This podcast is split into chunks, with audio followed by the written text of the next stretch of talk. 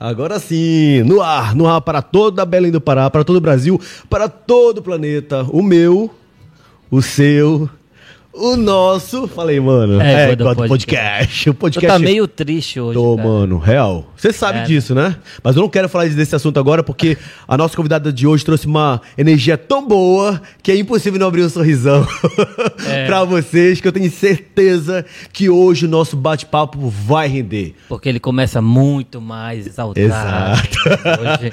Corte- Mas tudo bem. Tá, não, mas você entende, mano. É, o negócio foi brabo hoje aqui pra nós. Não vamos falar disso, não, caralho. Tá, Porra. tá bom. Então tá bom. Vamos lá, vamos falar de coisa boa. Vamos falar, por exemplo, do Home Sushi Home, que é de fato o melhor sushi da cidade.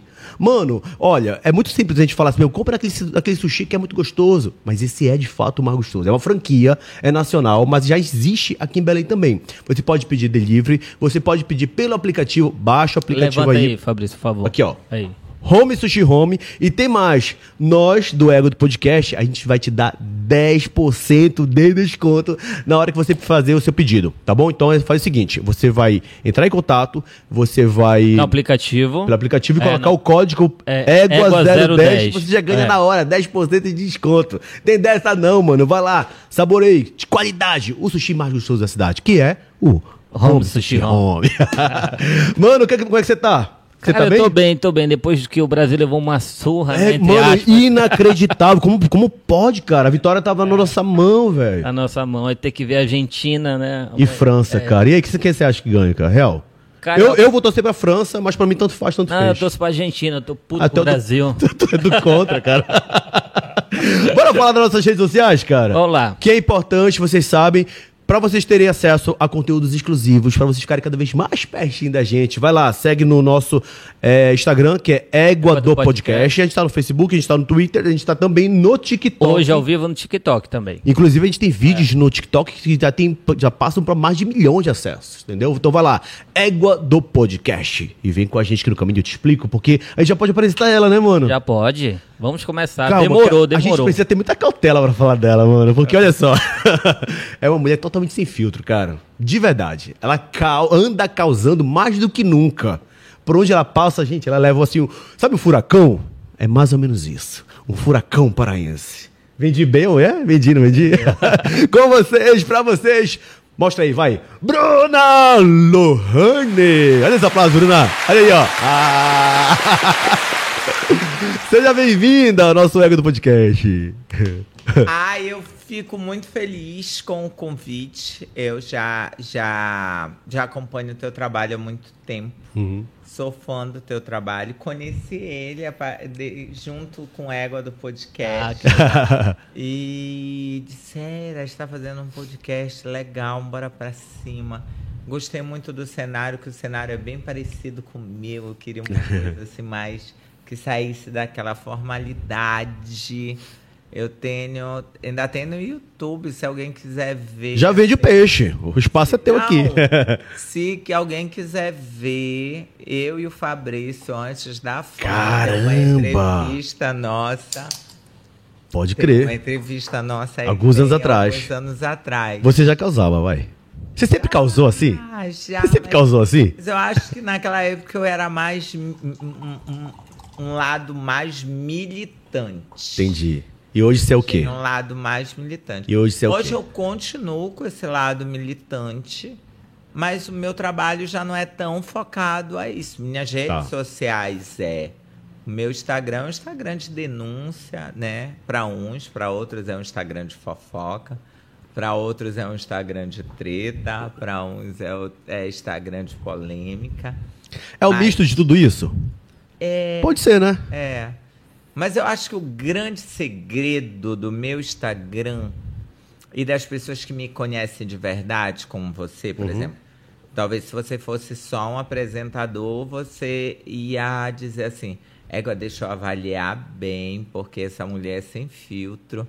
Eu não sei o que, que ela vai falar no nosso podcast. É. Mas eu acho que o grande segredo da Bruna Lohane é que tem a Bruna, tem a Lohane e tem a Bruna Lohane. Qual é a mais perigosa? A Lohan. E quem que veio hoje aqui? Tem um pouquinho das três, vai.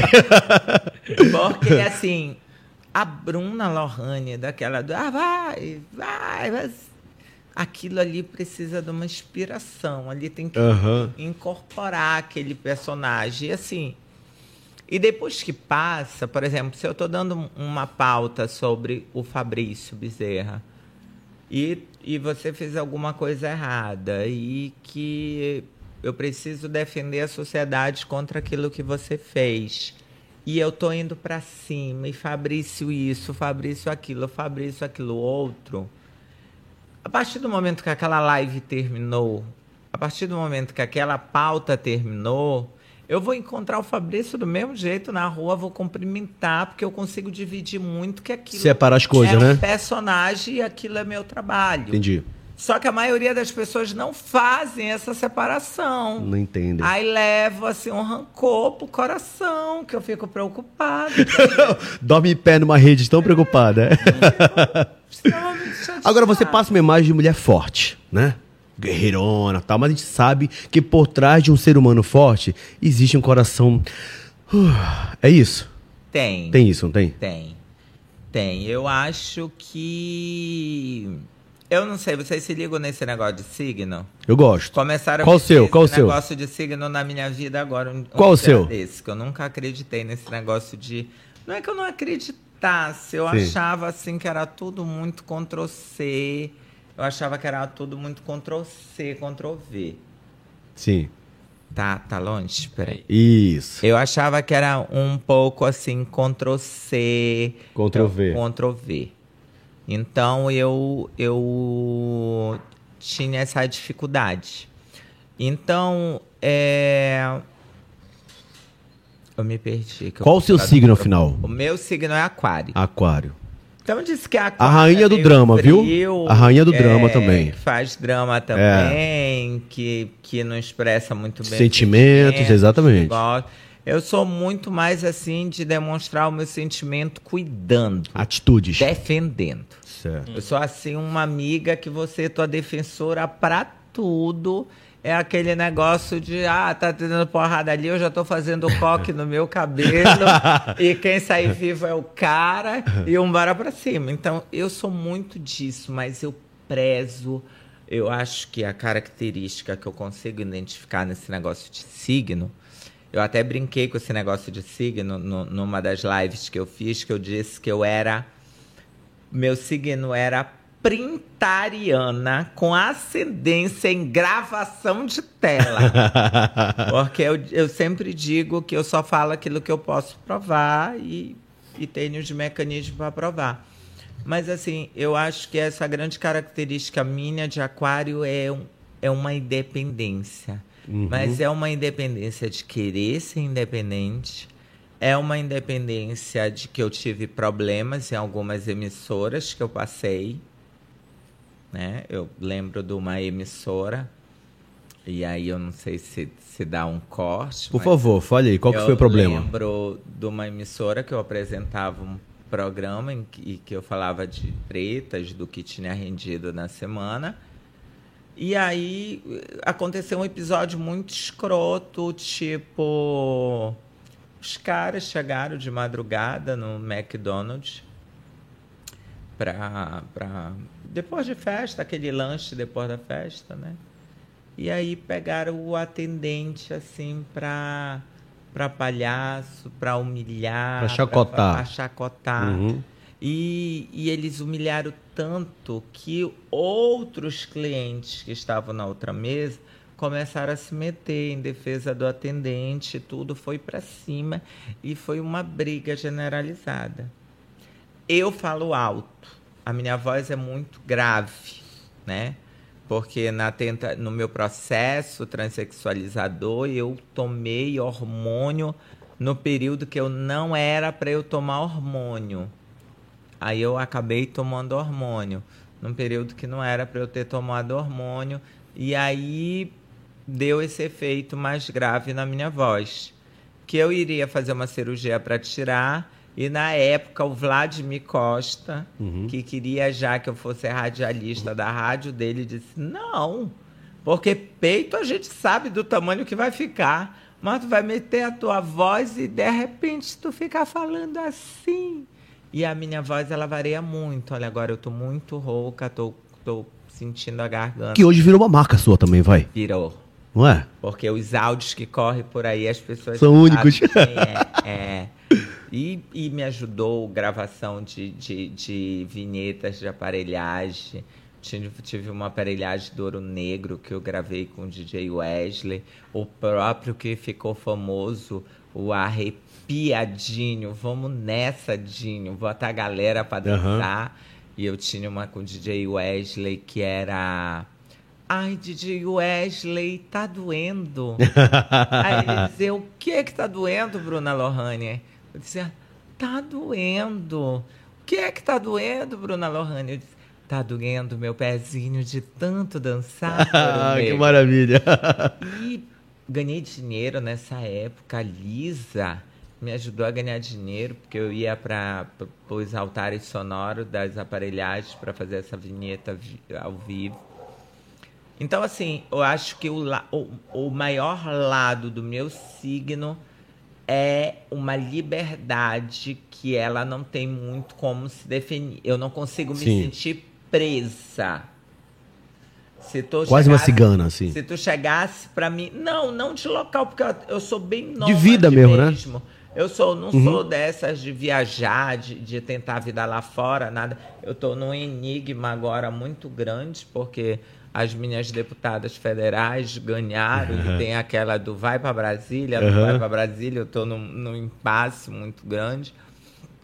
Mas aí eu, eu, eu, eu não consigo me sentir presa, eu não consigo me encaixar, eu não consigo fingir que tá tudo bem.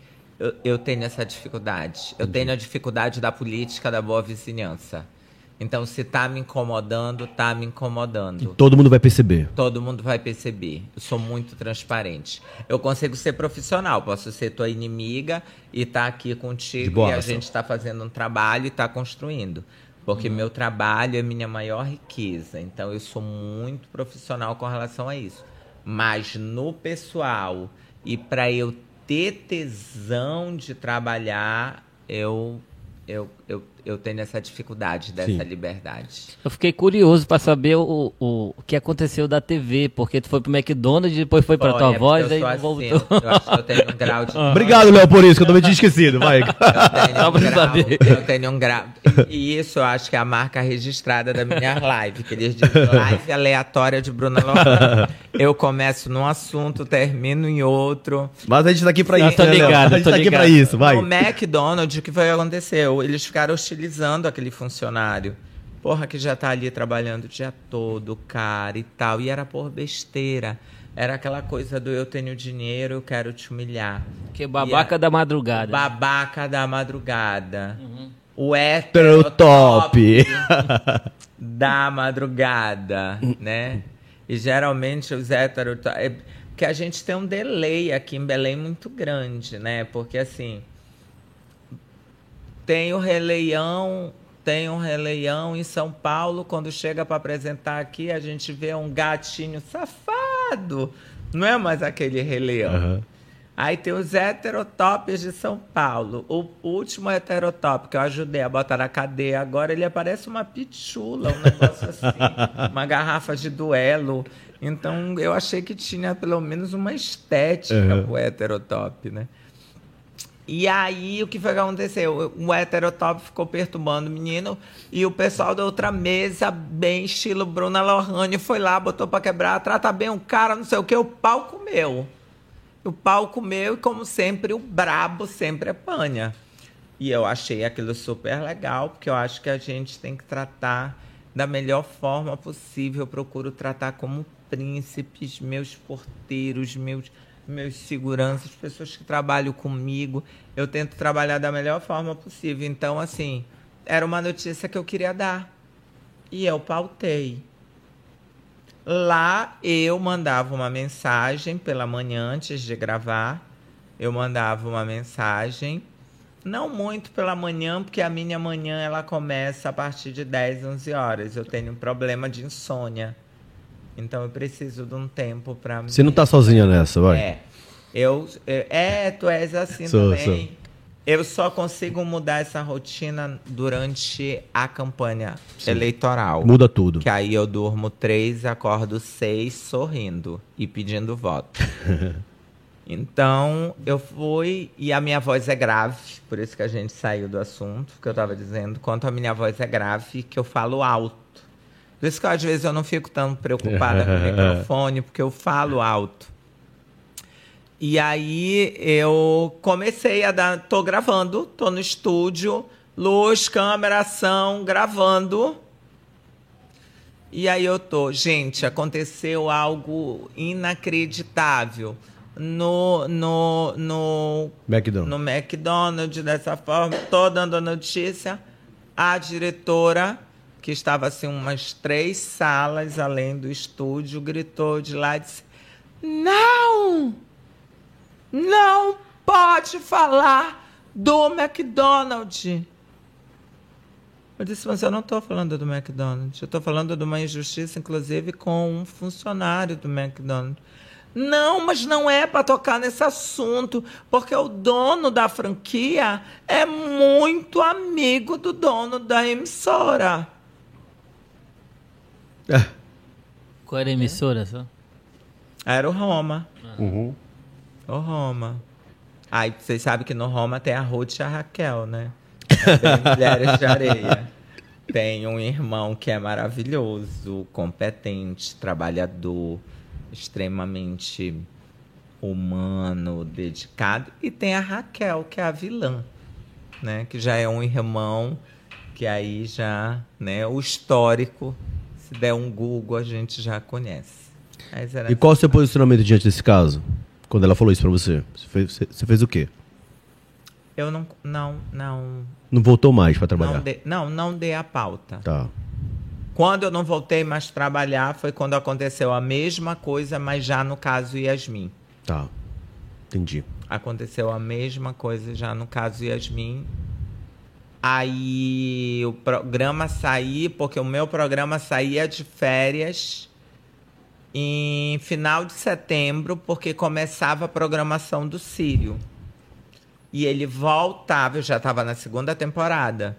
A terceira temporada já estava tudo fechada e eu já estava com alguns de sabores, porque eles já tinham feito eu perder alguns patrocinadores. Tive uma loja de imóveis. Eu achei que eu queria que o meu cenário fosse. Porque o meu cenário era um cenário extremamente caro, porque atrás de mim tinha uma tela de LED de meio milhão de reais. Uau! Mas eles não usavam a interatividade daquela, da, da, daquela coisa maravilhosa lá atrás. Só ficava logo do meu programa atrás. Eu não adiantava. de- É, então para mim se era uma LED de meio milhão ou se era um banner, Não fazia sentido nenhum, né? não fazia sentido nenhum. E a desculpa era a falta de, de operador mesmo, de falta de mão de obra. Uhum. Que lá eles têm um problema de mão de obra e eles têm um problema, às vezes, também de pagar essa mão de obra. e aí, o que que acontece? Vocês que me convidaram. e aí, o que Fique que bem à vontade, eu tô bem à vontade o aqui. que que acontece? Eu já tinha essa insatisfação porque aquilo era uma máquina, aquilo era inovador. Nenhum programa no estado do Pará tinha aquela estrutura daquele, daquele, daquele mundo de LED atrás de meio milhão de reais funcionando a todo vapor, com uma série de situações. Já estava chateada. Aí eu achei eu consegui um patrocinador de uma loja famosa de móveis daqui de, de, de Belém que queria criar um cenário. Queria fazer seu mexão através de criar um cenário, como se fosse uma sala Cenário de estar. físico mesmo, né? É, porque a pegada do programa era eu na minha sala conversando com a minha galera, como se eu estivesse recebendo vocês em casa. Então eles queriam criar um cenário físico. Simplesmente o, o, a parte do comercial a parte do que cuida do comercial, que cuida dos patrocínios e tudo, disse assim: tá ótimo, a gente fecha o patrocínio, mas além do cenário da Bruna, eu queria umas mesas para tal sala, eu queria umas cadeiras para aquela outra sala, eu queria uns outros móveis para aquela outra sala. Aí é e foda. aí o dono da loja disse: Não, amor, você não quer patrocínio, você quer um marido. Aqui é uma loja pra você inteira. É uma loja. Então aí a gente foi perdendo alguns patrocínios e aquilo foi me. me Perdendo o encanto, né? eu fui perdendo o tesão. É broxante, é broxante. Porque quando a gente está arrebentando de patrocínio, a gente consegue trazer mais coisas, mais novidades. Eu tinha a necessidade de querer trazer convidados, e aí eu até isso eu consegui com a diretora. A diretora con- concordou que na próxima temporada eu pudesse levar eh, convidados. Nós tivemos muito problema com relação ao, ao, ao- o- o tempo, porque eu- vocês vão ter essa dificuldade. Eu falo em slow motion. Além de eu falar muito, eu falo muito pausadamente. Então a gente tinha um tempo disso, porque eles queriam cravar 15 minutos. Eu disse 15 minutos, eu 15 não minutos consigo não dá falar pra nada. meu nome. Nossa, 15 minutos. Já fez cara. podcast três horas aqui já. Não, e, e É. as minhas lives são conhecidas por isso. É, fica à vontade, eu cara, é isso aí. live da madrugada, então eu vou depender da paciência de vocês. Agora toma sua água- água aí, que antes de se aprofundar no seu trabalho, que tem causado muito, eu tenho uma curiosidade de saber quem é a Bruna. Ela é filha de quem? De onde ela veio? Eu queria que você falasse um pouquinho desse- dessa tua história, que eu acho que muita gente não sabe, Bruna. Você é de família rica, de família pobre? Quem é a Bruna? Fala pra gente. Não, eu sou eu sou periférica, porque as pessoas Tá. é, é o que foi que aconteceu na realidade se explica muito isso dessa ideia de onde a Bruna é, Uhum. de acharem que foi uma patricínia que deu certo. Porque quando eu estava já no movimento social, eu não concordava que para defender LGBTQIA+, para defender mulheres, para defender negros, você tinha que ter dread no cabelo, uma camisa vermelha, uma mochila de pano e uma camisa Vivace. Uhum. Então eu caminhei. O pessoal, ah, porque o PSDB, na época, o Sim. PSDB é homofóbico. Eu digo, ah, eles são homofóbicos, então eles vão ter que me aturar lá dentro. Então eu acho que a minha forma de lutar vai ser lutar nos locais que são homofóbicos para eles deixarem de ser. Já que aqui o PT, o pessoal, ninguém é homofóbico, então já tá tudo bom, tá resolvido. Eu vou lutar para lá onde tem que ser. E aí cria essa ideia de que não é favela, de que não é o amor venceu, que é a- a- aquele marketing que foi criado aqui em Belém, há aqui no Pará há muitos anos e que infelizmente em alguns em algumas partes da nossa cidade, da nossa população perpetua. Eu sou filha de uma professora de carreira que começou com aquele magistério do IEP, que dava o direito de ser professora, eu acredito que até a quarta série, né? Na, agora é ano que fala, né? Nono ano, ainda é Quarto ano. série. Aham. É, agora é ano, série. Se colégio é particular, é, ano, né? Se é público, é série, né? Então, eu sou filha dela, que me criou é, até os oito anos de idade e disse assim: não, agora você já. O negócio lá em casa era hard. Eu, filha única. Meu pai era da Marinha Mercante, então era três meses viajando, dois meses viajando e um mês brigando comigo. Dois meses viajando, um mês brigando comigo. E aí, porque eu já era muito estranha para aquela situação, porque além de eu ser muito rebarbada, além de eu ser muito sindicalista, além de eu ser muito a menina do porquê. Tá, mas eu não posso ir por quê? Não, mas por quê? Não, mas porque eu sou teu pai. Eu digo, não, mas por conta disso eu não tenho culpa. Então, assim, por quê? Eu sempre fui muito questionadora. E eu já era muito feminina desde cedo. Uhum. Eu era muito feminina e acho que já era um pouco. Hoje não sou feminista, mas na época talvez fosse. Eu já era muito pela, pe- pela é aquilo que eu te falei no começo, aquele espírito de liberdade, que Certo. não me senti ser tolhida. E nós tínhamos aquela realidade do. do fui muito para a Yamada da Feira do Telégrafo, que era a pior parte, que para mim, que era quando tinha que fazer supermercado, porque tinha que fazer o supermercado, trazer aquelas mais de 50 sacolas, porque era um supermercado só por mês. Trazia-se lá aquelas 30 sacolas e tinha que voltar no Marex Presidente Vargas para casa. E o Marex ainda deixava assim numa parada bem Distante. longe de casa, então era bem difícil. Eu, mas eu sempre fui CDBF. Então, na minha escola, tipo, eu fui aluna padrão, tinha um negócio lá de aluna padrão, acho que dos oito anos que eu estudei, eu estudei num colégio de convênio com a Marinha, eh, que era o Guilobel. Na época era um convênio com a Marinha, e era mais militarizado e tal. Eu, eu tinha uma gangue, e, mas também tinha as melhores notas. Então já chegaram a dizer assim: olha, ela só não vai ser expulsa por causa das notas. Então eu sempre fui muito CDF, eu sempre tive muito. Acho que esse que você estava falando agora há pouco, antes de começar, de eu resolver casos, Aham. esses casos policiais, é porque eu me apaixonei pela criminologia até mesmo antes de fazer o curso. Eu gosto desses casos de serial killer, de tal, porque eu gosto de casos que buscam inteligência, que testam a tua inteligência, teu raciocínio. Então foi muito difícil. Aí eu, aos 17 anos, passei em todos os vestibulares que eu prestei, que naquela época o vestibular era bem diferente, né? Eu fiz o NAMA, CESUPA, o FPA e FACE, que era a primeira, assim, particular mais. hum, como é que eu posso te dizer assim? Que as pessoas achavam que seria mais fácil. Porque o CESUPA e a UNAMA, apesar de ser particular, era, era 300 para uma vaga num vestibular, ainda mais de direito. E fiz o EPA. E passei em todos os vestibulares e decidi cursar direito e serviço social, porque eu achava que eram matérias que se complementavam. Que foi a pior coisa que eu fiz da minha vida. Por quê? Porque em- no direito eu estudava filosofia, sociologia, ciências políticas, introdução ao estudo do direito e filosofia.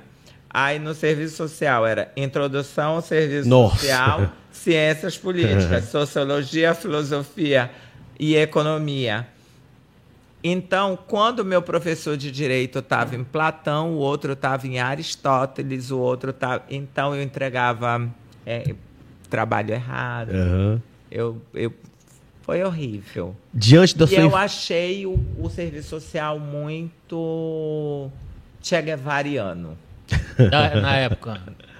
Acho que até Ah, Acho que até hoje mesmo. pior que é. Você foi feliz na sua infância? Teve uma infância feliz? Eu não tive infância. Não tiveste? Eu era filha única de uma mãe que trabalhava de seis da manhã até sete da noite. Então eu tinha um avô que me pegava no colégio e me levava para casa da, da minha avó. Lá eu não tinha brinquedos, mas ela tinha uma cesta, assim, ela tinha uma cesta dos produtos de beleza dela. Que não era o Jequiti. Que não era, nem existia. Tô Jequiti. Era da Avon. aqueles negócios da Avon. Tá, sei lá, não lembro nem o nome daqueles, daqueles produtos da Avon. Era. E eu fazia daqueles. Eu olhando por os bonecos aqui da decoração de vocês. Eu fazia daqueles desodorantes, daquele talco Barla, daquele outro talco que era fedorento, só tinha um talco, Aham. né? Que era meio dourado, que era fedorento. Eu fazia daquilo. Seus brinquedos. Meus, meus brinquedos. Eu já vi você dando palestras, né? Essa palestra que você, acho que acredito, acredito eu que dá até hoje, é sobre sua história de vida? Não. Elas são. Eu acabo usando Colocando também. a minha história de vida para dar, um, pra dar uma quebrada, para brincar com a galera, tudinho, para divertir. Mas não são. Na realidade, o que, que acontece? Eu me tornei membra é, da Comissão Federativa de Direitos Humanos do Ministério dos Direitos Humanos, né? E a partir daí eu comecei, e aqui no Pará também, fiz a carteira de nome social, fiz várias políticas públicas voltadas à população LGBTQIA+, uhum. né? Estou falando LGBTQIA+, pela uma gentileza a vocês. Porque você falaria como? Porque no meu grau de inteligência Sim. já tinha. É, porque para colocar, como eu fui criada no movimento social, para que você coloque mais uma, ou você mude as letras de lugares, ou você acrescente uma letra, é preciso que haja uma conferência nacional. Sim. E desde o governo no Bolsonaro não teve nenhuma conferência nacional. No Temer também não teve uma efetiva. A última foi na Dilma.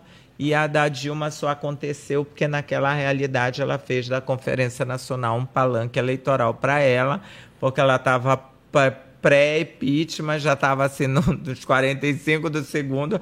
Ela disse: vou me agarrar com tudo que eu tiver que me agarrar. Tava ferrada. Porque durante os quatro anos dela, ela nunca se preocupou uhum. com essa política de direitos humanos, especificamente para essa população LGBT. Por que eu te digo o que é? Porque assim. Eu entendo, até porque eu estudo muito português também, então eu entendo que tem LGBTI, foi até aí que teve a conferência. E esse I já entrou assim na tora, não Sim. foi muito referendado, mas começou a ser usado nas paradas, paradas LGBTQI. Na pandemia enfiaram o, o quê? E o mais? O A, o mais. Sim. E tiraram o I de onde era, botaram para outro lugar e botaram o mais. Por quê? No, o meu pensamento é muito lógico e racional. Se já tem LGBTQ, LGBTI, e se você vai botar um mais, não precisa as outras letras, né, amor? Porque o mais já representa as outras letras, né? É, é o óbvio. Já né? abrange, né? Tudo. É o óbvio. É. é. Sim. Que aí, em vez de elucidar, você atrapalha. Porque LGBTQI, tá. E o mais, o que é? Porque eu já tive palestras. O que, que é o mais? Já tive palestras não, o mais é dizer que existem outras, outras possibilidades. Tá. Sim. Que pode. Assim como a Sim, vida é fato, no universo. Claro. Uhum. Né? Assim como a vida no universo. Tem outra vida no universo. Então, o, o, eu sou com, eu, eu me posicionaria, eu sou vice-presidente do, do FONS, que é o Fórum de, de Gestores que cuidam dessas políticas LGBTs eu me posiciono contra o mais. Eu tenho posicionamentos muito polêmicos na minha comunidade, né? Com relação à linguagem neutra, com relação ao mais e com relação a esse negócio de que ah, passou a pandemia e enfiaram um monte de letra. Até porque o queer, na realidade, o queer, que é o uhum. quê? O queer não é uma sexualidade, não é uma orientação sexual, nem uma identidade de gênero ele é um movimento criado nos Estados Unidos, tanto que não tem nem tradução para o português, é queer. E ele, na realidade, é, é um protesto político daquelas pessoas que estão dizendo assim: ah, você está me chamando de gay? Tá, então sou gay. Você está me chamando de sabatão? Então eu sou sabatão. Você está me chamando de viado? Então eu sou viado. Você está me chamando de mona? Então é uma autoafirmação com o objetivo de chocar e querer dizer que a gente não precisa ser higienizado. Uhum. Se o nome que você quer dar é viado, eu tenho muito orgulho de ser viado. É nessa vibe que nessa pegada, né? o queer. Então não é uma orientação sexual e nem uma identidade de gênero. Que doido, cara. As minhas palestras são exatamente sobre isso. Entendi. E o meu grande público é são as redes de shopping. Eu trabalho muito para a rede Aliança que administra mais de 18 shops Brasil afora. E eu faço treinamento profissional para dos seguranças, dos agentes de mall, do, do superintendente até o rapaz da limpeza, justamente para não ter aquele problema de ah, você pode entrar no banheiro, você não pode. Então as minhas palestras elas são formações continuadas sobre diversidade sexual, como conhecer esse público, identidade de gênero e orientação sexual. Qual a maior dificuldade, né, de uma uma trans é, vencer na vida, Bruna? Eu percebo que você é extremamente inteligente, gente boa. Quem te conhece sabe o quanto você realmente é uma mulher muito gente boa, é, guerreira, mas acima de tudo vitoriosa. Eu, percebo que você é inspiração para muitas delas e para muita gente, né? É, a gente sabe que é um, um meio muito difícil humilhante. É, muitas, muitas das vezes elas não têm oportunidade de trabalho, a maioria não tem. Vão para onde? Para as ruas se prostituir. Fato, né? Fato. E aí chega uma, uma Bruna bem vestida, inteligente, cheirosa, guerreira, que serve de inspiração para muita gente.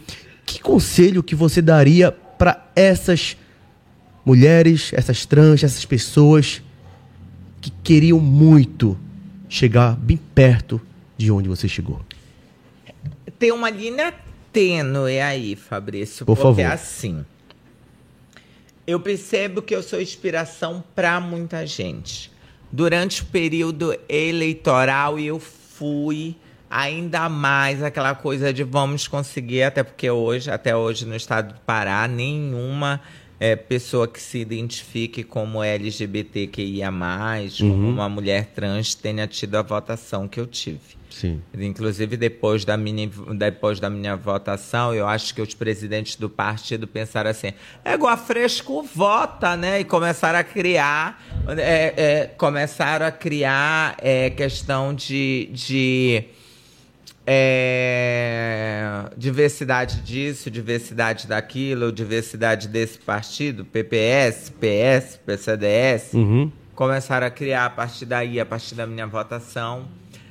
Mas eu sinto que eu crio uma animosidade que não é criada por mim. Porque eu escuto o relato também de muitos dos meus pares de pais que, que, que analisam os filhos, pradastros, madrastas, irmãos, que dizem assim: Por que tu não é igual a Bruna Lohane? Que se veste bem, que fala bem, que se comporta bem, que estudou, que trabalha. Por que você só quer se montar na coisa? Por que você não você só quer fazer isso? Por que você só quer fazer cabelo? Por que você não quer. Então, assim, eu acho que é uma falta de compreensão dessa família com aquela pessoa. Eu acho que todo mundo é livre para fazer o que quiser. O talento, ele está em todas as áreas. Eu quis ser intelectual, eu, eu, eu estudei muito para isso, mas era porque era algo que me dá prazer e me dá prazer até hoje. Meus amigos estão na farra, eu estou vendo o documentário. Mas você não concorda comigo que esse meio é muito precário, a questão de, de oportunidade? Imenso. E aí? Imenso. Qual a solução para isso, Bruna? Quantas Brunas Lohanes nós temos, né? Advogadas, ou médicas, ou nós já tentamos criar alguns projetos. Eu acho que a grande a, a, embarra mesmo no, uhum. no, no, legislativo e no executivo. Porque nós tivemos, por exemplo, eu com Carlos Tufson, que é um estilista famoso no Rio de Janeiro, é responsável pelo Rio Sem Preconceito, onde eu ganhei um prêmio nacional. Inclusive, ele tinha um projeto Damas que era uma junção do Pronatec, que além do Pronatec dava uma bolsa de estudos e dava um treinamento profissional para aquela mulher trans. E, tipo, não foi para frente. Então. Lamentável. Tem como fazer. Não querem fazer. Aqui em Belém, como é que as pessoas é, chegam até você? De repente, eu comentei essa questão de se inspirarem na Bruna, né? E aí, por exemplo, aqui em Belém é o seu fluxo, né? A sua cidade, é o, as pessoas que te acompanham, né? Então, essas pessoas que não têm oportunidade, quando elas chegam até você, qual o maior questionamento delas? Essa falta de oportunidade? Falta de oportunidade. É isso. Que eu tentei fazer quando eu estava à frente de cargos do executivo. Uhum quando fui secretária municipal e à frente de projetos, a minha equipe era toda LGBT. Era Entendi. toda LGBT. Eu achei que daquela forma eu poderia estar fazendo a minha, a minha, a, a minha parte. Não sei se fui valorizada quanto a isso. Eu não, não eu digo sempre, você gosta do LGBT, empregue um. Exato. Então, assim, eu acho que eu tentei fazer dessa forma.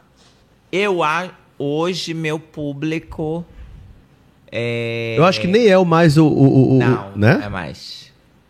Meu público É muito mais abrangente hoje. É mais hétero e meu público é predominantemente mulheres. Mas qual é? O top? Tem hétero top. Tem de tudo, né, tem Bruna? hétero que acha que é hétero. Agora a é questão, agora a hétero. questão da, da, da Mas prostituição. as mulheres Tô mais com você agora. são meu maior público. A questão da, da prostituição, que a gente sabe que é triste e extremamente perigoso. Sim. E vulnerável. né? Total, total. Pois é, é disso que eu queria falar. E, tipo, qual o conselho que você daria pra elas, Bruna, que estão naquela zona de risco? Amigo, é assim. Na prostituição existe, é uma profissão insalubre. Uhum. Como a de um guarda de trânsito, Certo. que tem que ficar oito horas debaixo de um sol, e, e- inalando gás carbônico. Como de um bombeiro, como de outras. É uma profissão insalubre. Não acho que o Brasil ainda tem cenário para legalizar essa profissão e para ela buscar mais, mais é, benefícios, mais pro- porque essa minha, essa minha, essa minha transparência não Te entrega, né? me entrega, eu não consigo fazer um, um personagem para estar ali fazendo algo que eu não queria. E dentro desse meio existem as pessoas que dizem: eu estou aqui e se me derem uma outra oportunidade eu farei outra coisa. Sim. Mas existe uma camada que se convenceu de que a prostituição não é tão ruim assim. E acaba gostando, né? Sim. Não sei se gosta, mas finge que gosta. Certo. Você hoje foi para um outro caminho, né? O caminho da Bruna Guerreira, sem filtro, que aparentemente não tem medo de nada, que eu não acredito muito nisso. É... Encara os fatos é, perigosos, fortes de frente, né? Como é que isso aconteceu, Bruna? Por que, que a tua vida é uma montanha russa, assim, que você vai lá em cima, desce, do nada sobe de novo? E hoje, eu que acompanho o teu trabalho desde lá do início, né? Como a gente já falou disso, vi a Bruna ser militante, eu vi a Bruna radialista, um pouquinho de artista, trabalhando com arte e tal. E hoje eu vejo uma Bruna extremamente guerreira que muito me surpreende, né?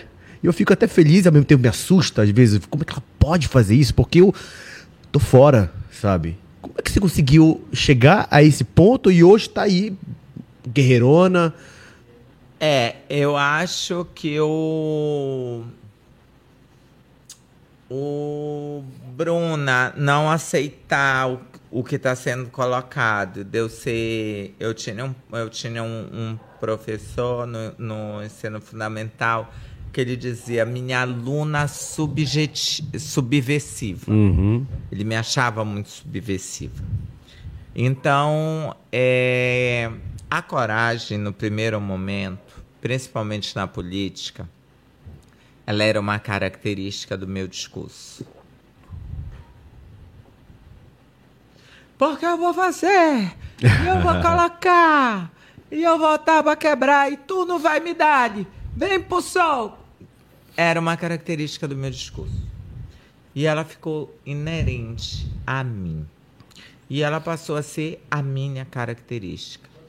Porque hoje, no meu Instagram, se eu chegar e dizer bom dia, olha como o dia amanheceu.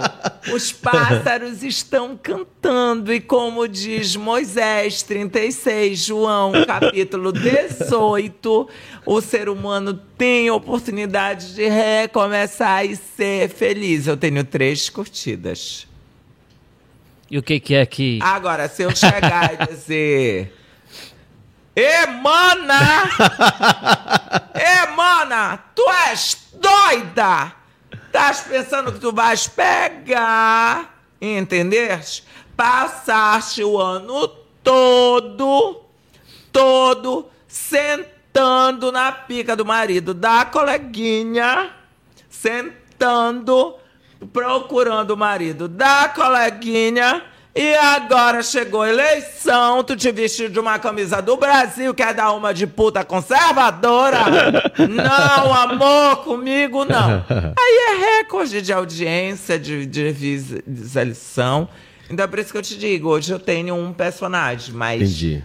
já no caso que tu falastes das ameaças de morte, eu sou ameaçado de morte, eu hoje moro... Você anda de segurança? Oh, ando. Hoje, acho, sou meio rebarbada também por segurança. Às vezes ando, às vezes não ando. Varia Varia. Depende da missão. da situação. Depende da situação. E eu nunca tive a oportunidade de fazer a Whitney Houston, né? Então nunca tive caso com guarda-costa. Que eu acho que já ajuda muito. Eu, inclusive, procuro, né? Que, se, que já ajuda muito. Mas, assim, eu, eu, eu tenho uma galera, assim, que é muito grata e que é muito minha amiga e que toda vez que eu sou ameaçada de morte já ligam assim uma coisa assim bem política anti-desarmamento, né? De, Amiga, minha pistola tá aqui, tá contigo? Aí eu ando com a minha também. Esse, esse público que hoje Tenho você tá. cuidado de carro blindado, essas coisas, mas assim, sinceramente, Sim. Vou falar para sinceramente, Fabrício. A expectativa de vida de uma mulher trans no Brasil é de 23 anos.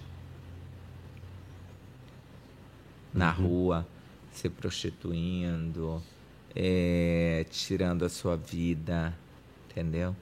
Eu já passei um pouquinho dos 23 anos. Eu demorei muito para assumir isso, mas eu trintei.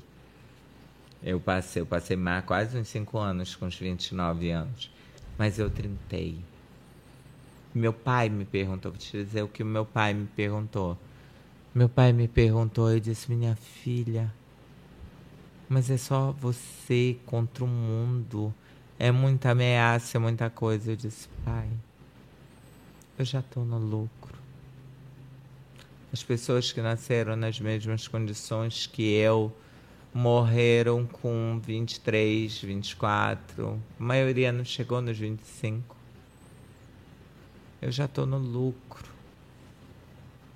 Eu não te dei orgulho? Deu. Eu não dei para mamãe? Eu não me formei, eu não passei em todos os vestibulares. Se você jogar meu nome hoje no Google, não tem lá meus prêmios, meus trabalhos. Eu não já fiz, pai. Então agora deixa na mão de Deus. Se ele achar que eu ainda tenho essa missão para cumprir, a hora que ele me chamar também tô. Até porque eu não tenho pressa para essa questão de céu e inferno. Até porque se eu for pro céu, eu tenho uma dificuldade. Eu sou filho único, eu sou filha única, eu sou carente. Eu vou pro céu, não conheço, não vou conhecer ninguém. O Júnior que tá aqui, meu maquiador, não vai. Tu não vai. Ele não vai. Eu vou conversar com quem no céu? Que os meus amigos nenhum vão. Isso é demais. Isso é foda Meus demais. amigos nenhum vão. Então não tem essa pressa. Então eu coloquei. a- a- eu tenho um mantra que ele é bíblico e que eu coloco toda vez antes de sair de casa. Minha proteção está no nome do Senhor que fez o céu e a terra. Seja feita a vontade dele e não a minha. E aí eu saio, e aí eu já vi tudo. Eu já vi delegado, que é chefe de milícia, que é o caralho, que usa peruca, que atira, que mata, que já matou não sei quantos, não me matou. Aí veio outro delegado que já gosta de dinheiro no negócio de uma mala vermelha, que também ia me matar, que também eu não passava do outro dia, não me matou. Derrubei cativeiro, derrubei cativeiro de tráfico de pessoas de mais de 19 mulheres paranaenses quando eu estava construindo a hidrelétrica. Também mandaram, esses sim, mandaram os motoqueiros, foi quando eu me mudei tive que me mudar, sair de casa e fui morar em condomínio pela questão da segurança. E agora estou enfrentando já um, um, pessoal aí que tem uma lancha e que também já trabalha com madeira e que também já trabalha com, com um monte de coisa. Aí agora já estou já tô enfrentando um outro que é desembargador. Aí eu enfrento deputado federal que se aborrece né? Come a mulher dos outros, se aborrece, depois vem me processar. já estou no quinto processo. Já ganhei quatro, ainda tenho um para resolver. Entendeu? Então. Olha só, a gente está recebendo agora muitas mensagens das pessoas te assistindo, te elogiando. Sério? Bruna é linda, eu, vim, eu, só, eu, vim pela, eu vim pela Bruna, enfim, só elogios a você aqui. Agora me diz uma coisa: essa nova geração que está chegando, que está te acompanhando, que é a geração da tecnologia, que a gente precisa ter muito cuidado com as coisas que a gente fala, certo? É uma geração que adora o tal do cancelamento. O que, que você acha do cancelamento, Bruno? Eu nasci cancelada. tá acostumada com isso já. Eu desde nasci sempre. cancelada. Tu não vai servir pra nada, tu não vai prestar pra nada, tu não é isso, tu é aquilo, tu só pode fazer isso, tu só pode fazer aquilo, tu tem que fazer outro jeito. Não, olha, se você quiser ser isso, mas você vai ter que ter um casamento para mostrar que você é diferente. Você tá cancelada, você não é isso, você não é aquilo, você não tem. Ó, o último cancelamento que eu tive foi numa treta aí que eu tive com uma blog que viraram para ela virou e, e os seguidores dela viraram para mim e disseram que eu nunca iria poder entender o que uma mulher, o que uma mãe sente, porque eu não tinha útero. Eles vão na ferida, né? É, porque eu não tinha útero. Eu disse, amor, triste não é para mim que não tem útero. Porque eu tenho dinheiro para comprar, é porque não tem ainda para vender. e o resto, tudo que já tem para comprar, buceta que já tem para tudo eu comprei. Peito, tudo Olha a mulher que eu sou hoje, né, Bruna? para comprar. Então, assim, é, o que, que eu vou falar do cancelamento? Eu nasci burra, feia, pobre, periférica, preta e menino. Eu tô aqui com meu nome no Google. O estado do Pará me conhece de ponta a ponta. Sendo entrevistado no Ego do Podcast. Estou entrevistada por o podcast que mais faz sucesso no estado do Pará. Tenho muita história para contar. Tô aqui uma loura gostosa que quem tá comendo não tá reclamando. entendeu? Então, eu não tenho muito. Eu acho que eu sou eu acho que eu sou. A minha sinceridade sempre vai me cancelar. Eu já ia te perguntar isso. É, assim é, como Fabrício, tem. calma, ele é ansioso, ele não deixa eu perguntar. Fala, é, tem tanta coisa pra perguntar ainda. Porra! Vai, caralho, fala logo. Bora ler aqui algumas coisas aqui do teu Instagram que tem dado né, muita polêmica, Repercussão, né? repercussão e Ai, polêmica, meu né? Deus. A última postagem aqui, Fabrício, olha aqui, ó. Caso Luma Boni. Boni, exclusivo. Vai lá, Léo. Maurício Filho tem o habeas corpus negado pela justiça. Sim. Como é que foi isso daqui? Co- Conta um pouco dessa história aqui pra quem não sabe, Bruna, por favor. É a história do momento, né? A história do momento. A Luma é uma jovem que se especializou em fotografia. E por hoje o pessoal ter um encante, assim, todo um encante pela fotografia também. Ela acabou se tornando uma digital influencer, né? Nisso, nela, né, ela se tornando uma digital influencer, o que aconteceu é que ela, ela começou a se destacar e ela começou a puxar umas pautas que as, as, as suas seguidoras se identificavam. Aconteceu da notícia, eu fui surpreendida com a notícia do falecimento dela de que ela teria tentado, que ela teria tentado suicídio, que ela teria tentado suicídio. Nesse momento que ela tenta suicídio, eu começo a receber as, as, eu começo a receber as informações, mas eu achei as informações um tanto quanto desencontradas. Eu achei que não estava pegando e também não gostei do sensacionalismo que algumas pessoas estavam tratando o caso. Inclusive, me posicionei dizendo que em casos é, que a pessoa tira a sua própria vida, não cabe reportagem, não cabe. Tá. Aí eu disse: olha, vou passar esse meu posicionamento para a família. E eu entrei em contato com o pai dela, que eu não conhecia. Falei para ele, disse que eu estava à disposição, dei meus sentimentos e disse para ele: Olha, você está sabendo do vídeo, né? Que expôs a sua filha. Ele disse: Não, eu não estou sabendo. Você pode me mandar? Eu disse: O senhor não prefere ver? Depois, você está cuidando agora do, do enterro da sua filha, você não prefere ver depois? Ele disse, não, pode me mandar. Eu mandei e só escrevi, sinto muito. E ele não falou mais nada. E eu disse, vou respeitar o tempo dele, né? Ele deve estar tá assimilando ainda tudo isso. Aí a partir daí, aí a partir daí, é, três dias depois ele veio atrás de mim e ele disse, Bruno, a gente vai fazer justiça.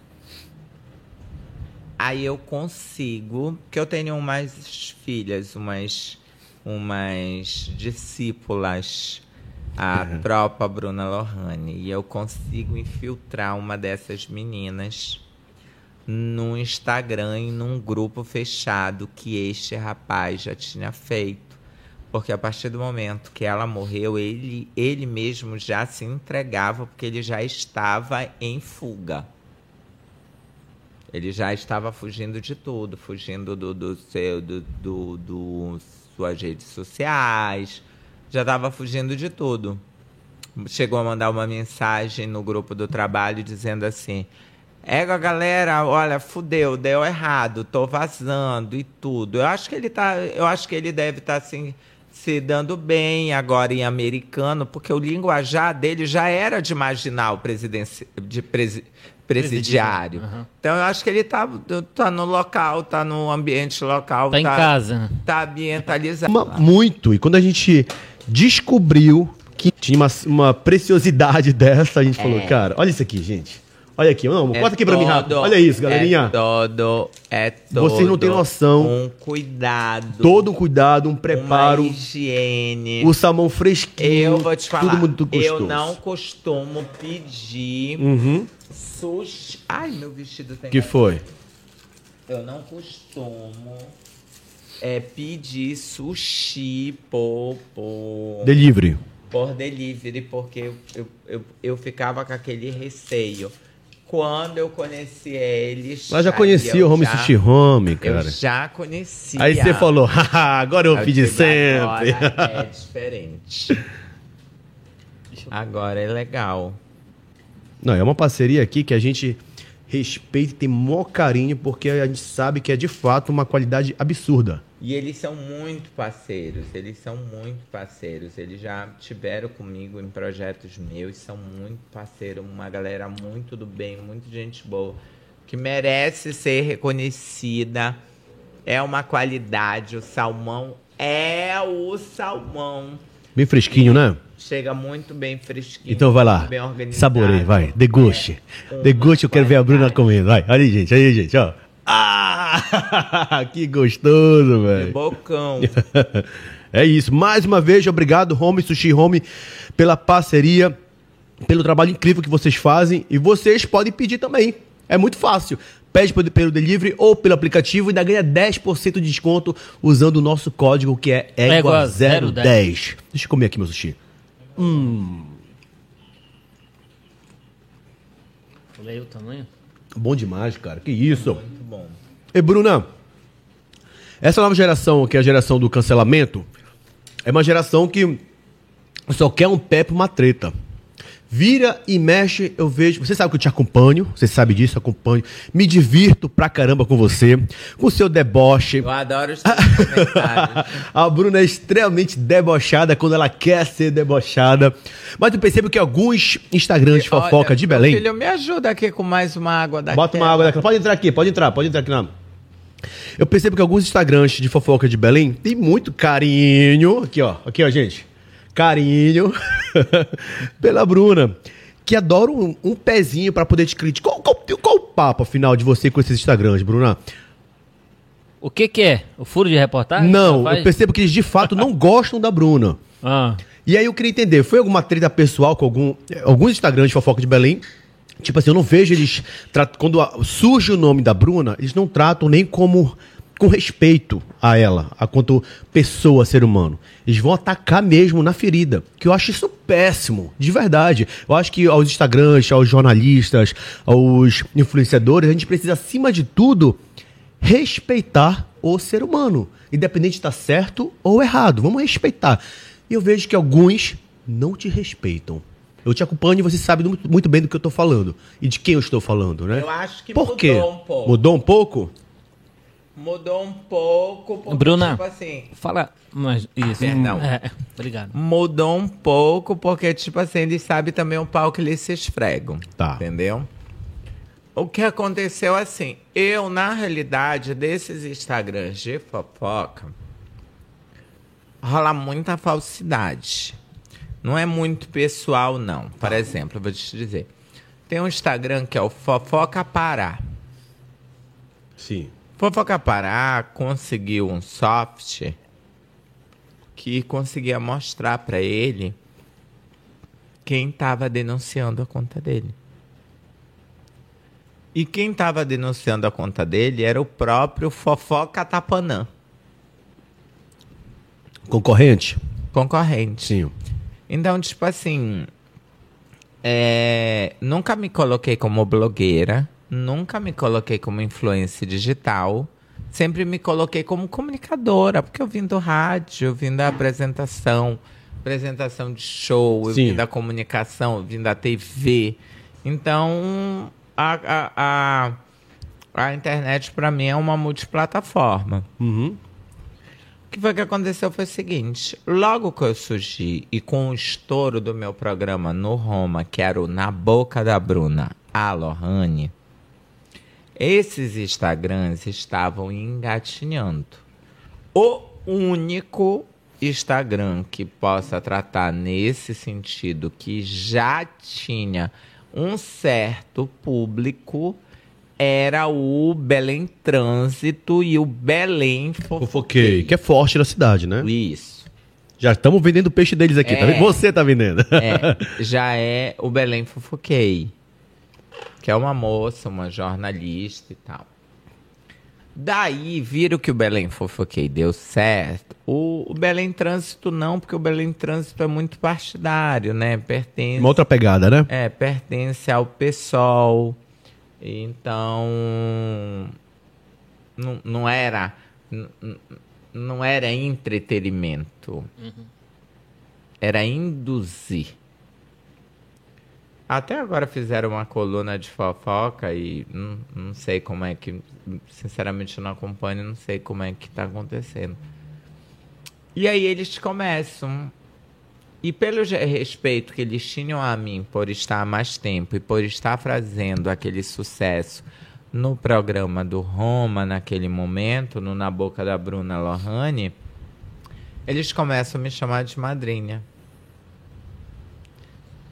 E aí surge uma pessoa que na época eu gostava muito, que era o tal do babado dos stories.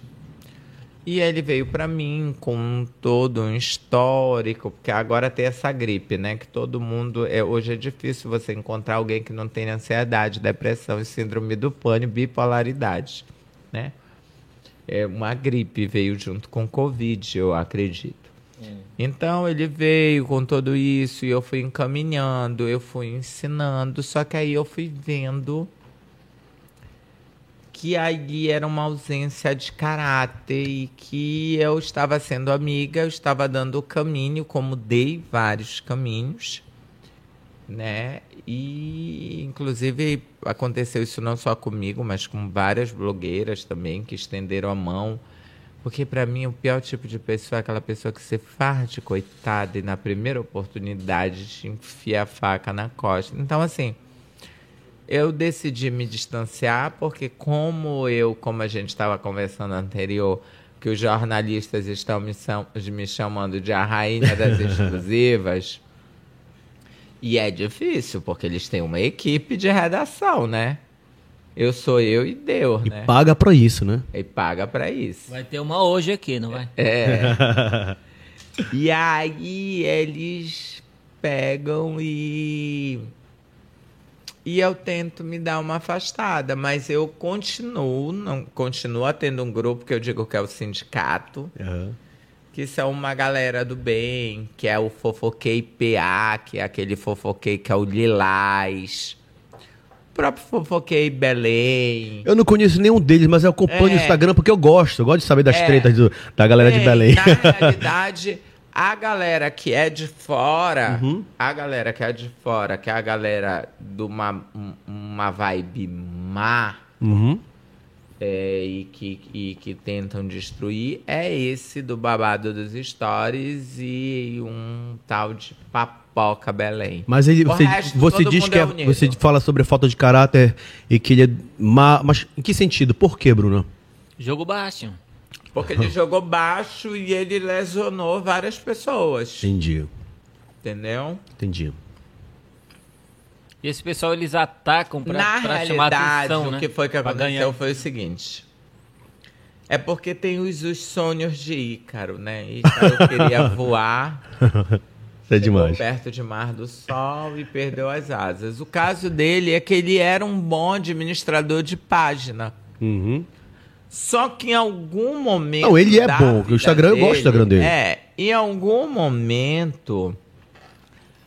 Que eu ajudei muito, inclusive, na Entendi. construção desse Instagram, de Foi. métrica, de como, como, como fazer, como conduzir. Cheguei a decidir com ele como ia ser a logo da história da Entendi. cobra com o unicórnio. Ah, você tem um parcelamento pelo sucesso, então, né? Você- É, Não, mas isso eles nunca reconhecem. Uhum. Mas aí o que que acontece?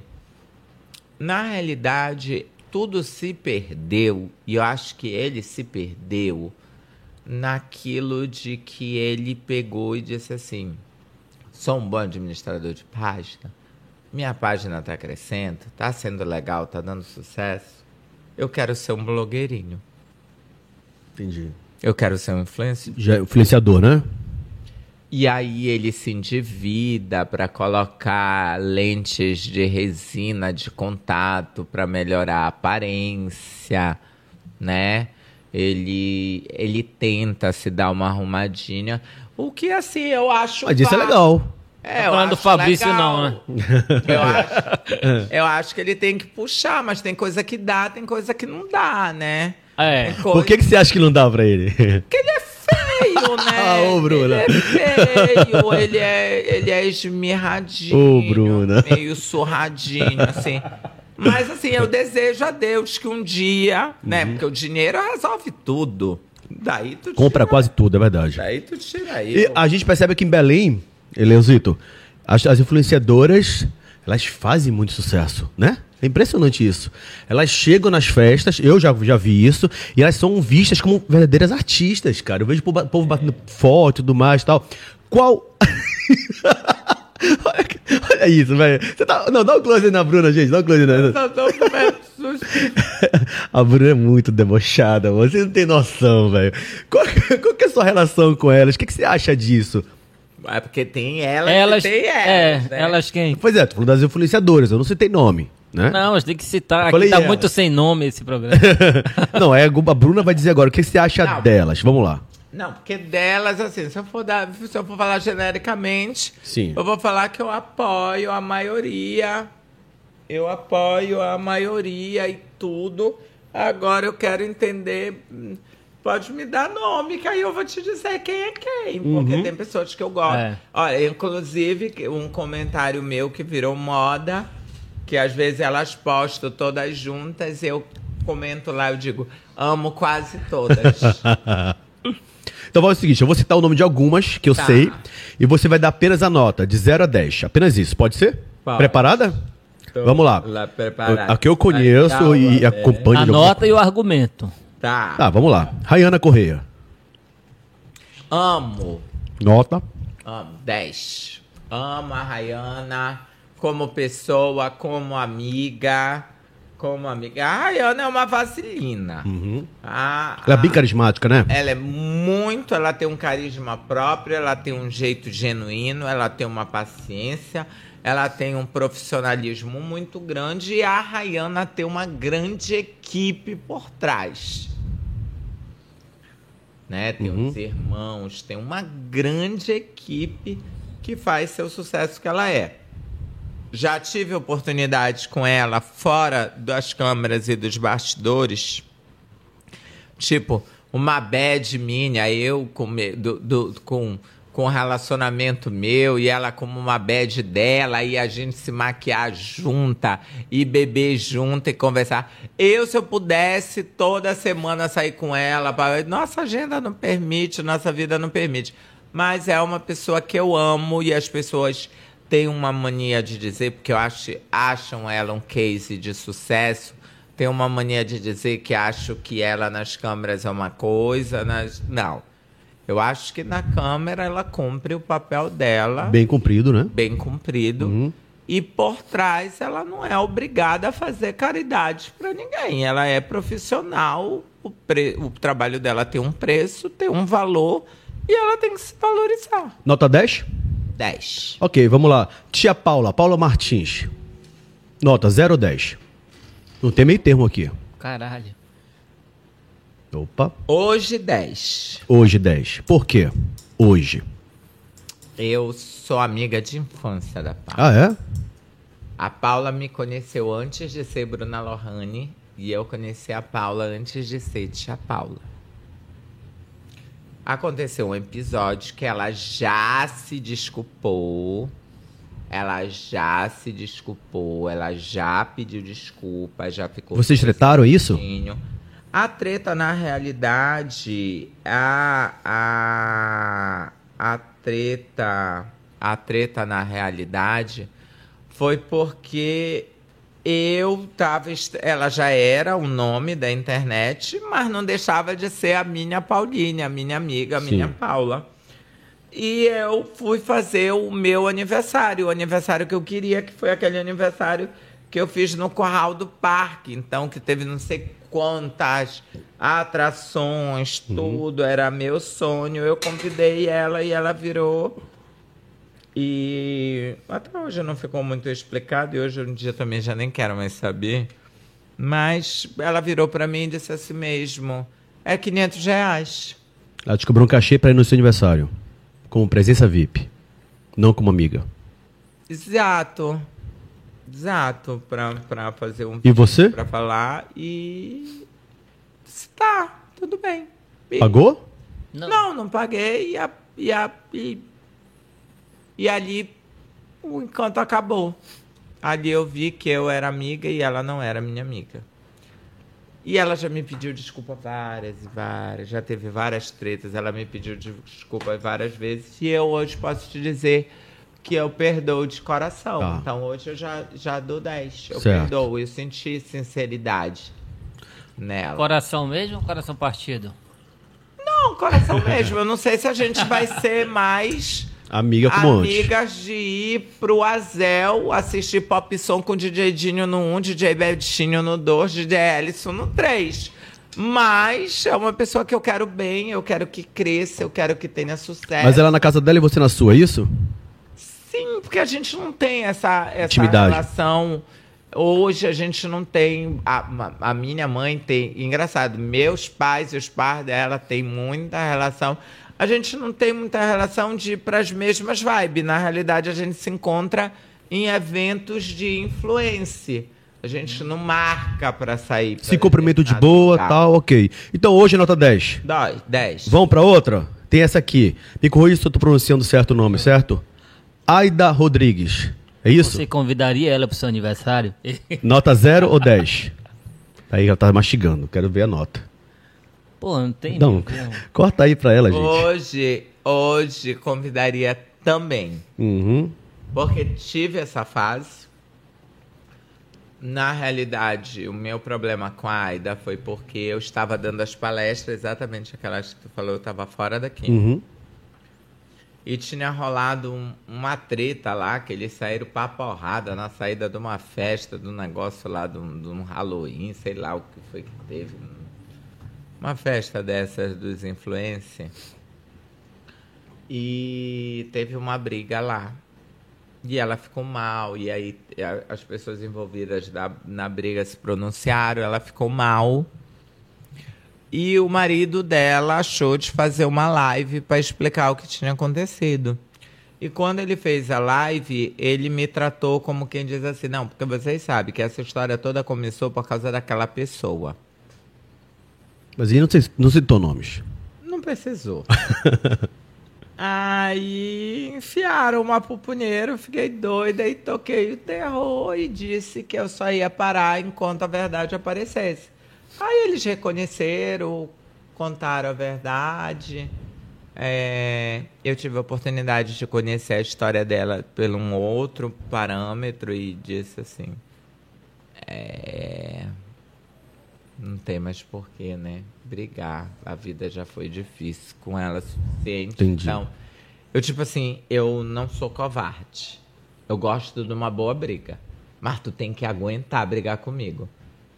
Se eu sentir que tu já tá no chão, ou que tu, ou que tu tá com uma perna machucada. Você sai de cima. Ou que tu, eu paro. Certo. Então é 10 pra ela Dez. hoje. Quer continuar? Quero. Quer? Tá Vai gostando? ficha. Então vamos lá. Tem essa aqui. Thalita Bringel. Só pode dar zero? 0 ou 10. Aqui não tem meio termo. Ninguém- Ninguém fica em cima do muro. Não, convidava pro teu aniversário ou não?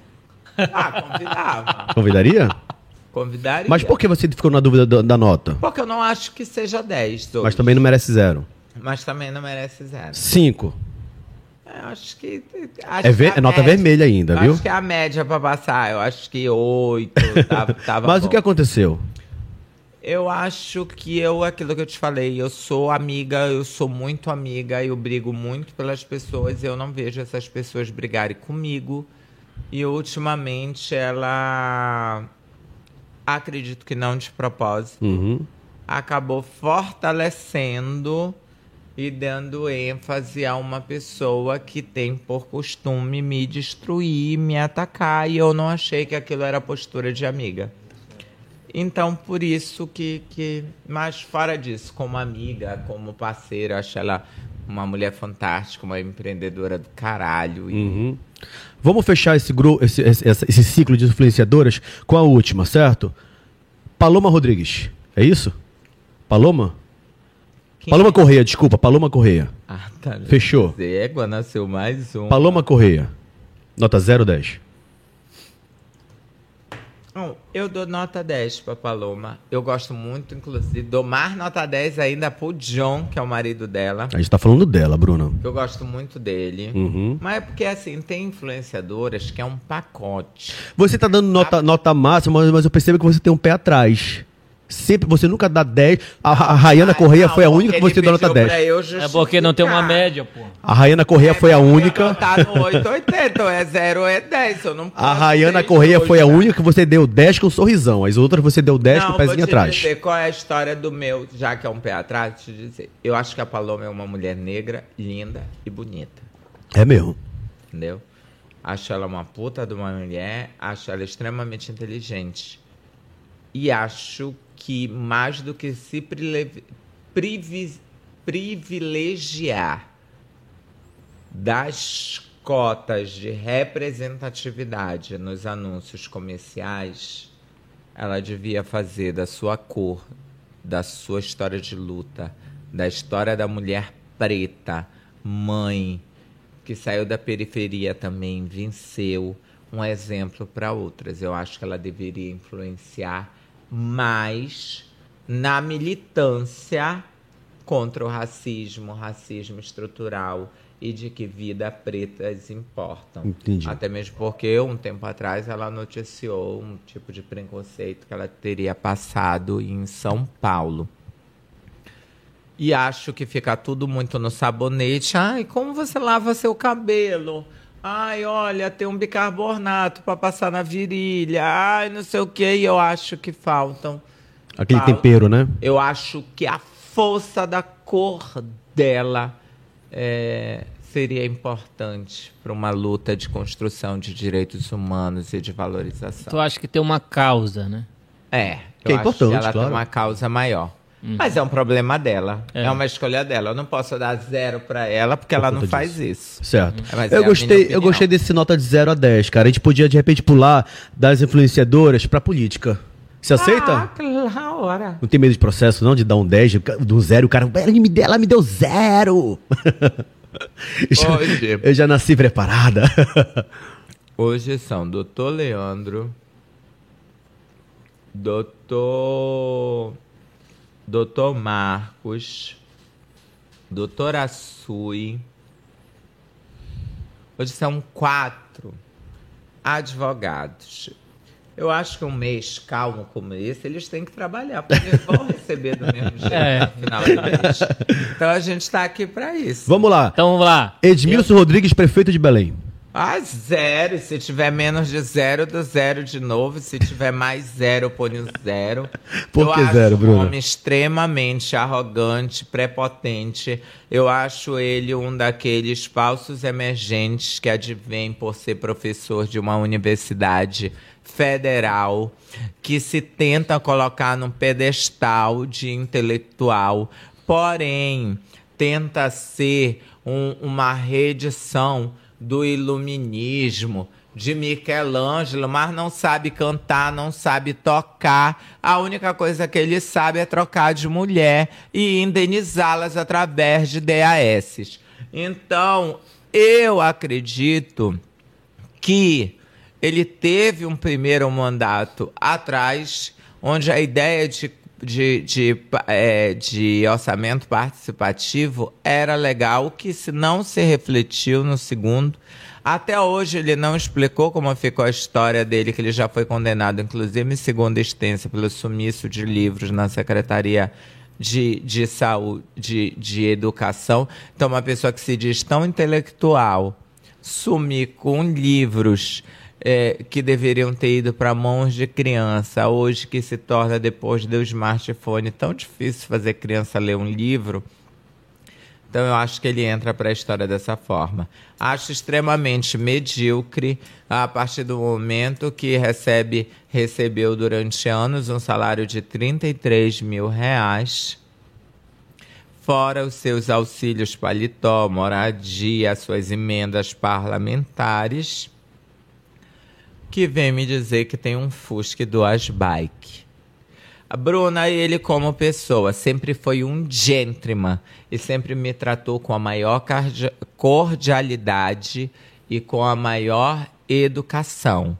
Como político, não acho ele confiável, acho ele extremamente demagogo, acho que ele tenta passar através daquelas elocuções, daqueles berros que vão desde a falta do fonodiólogo, à língua presa, até as cusparadas em cima da gente, uma utopia de favela que venceu, que ele consegue patrocinar e ludibriar um timezinho que tem um alcance, seja de cantores do treme, quanto de influenciadoras da periferia, que são humoristas, são cantoras e que estão pouco se fudendo para política na realidade. O que quer é garantir a publi.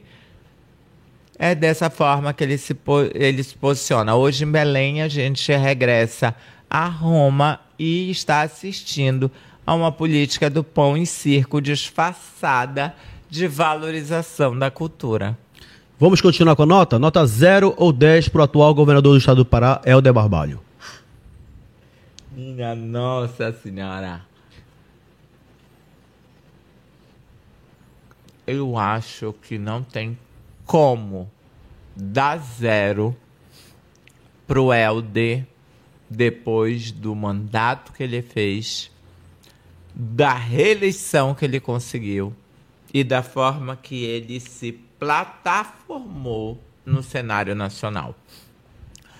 Eu respeito muito Helder. Quando Helder começou a fazer aquele. Já foi adversária política do Helder.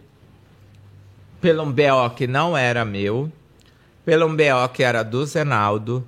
Porque tudo que eu falei mal do Helder nessa vida, quem mandou foi o Zenaldo.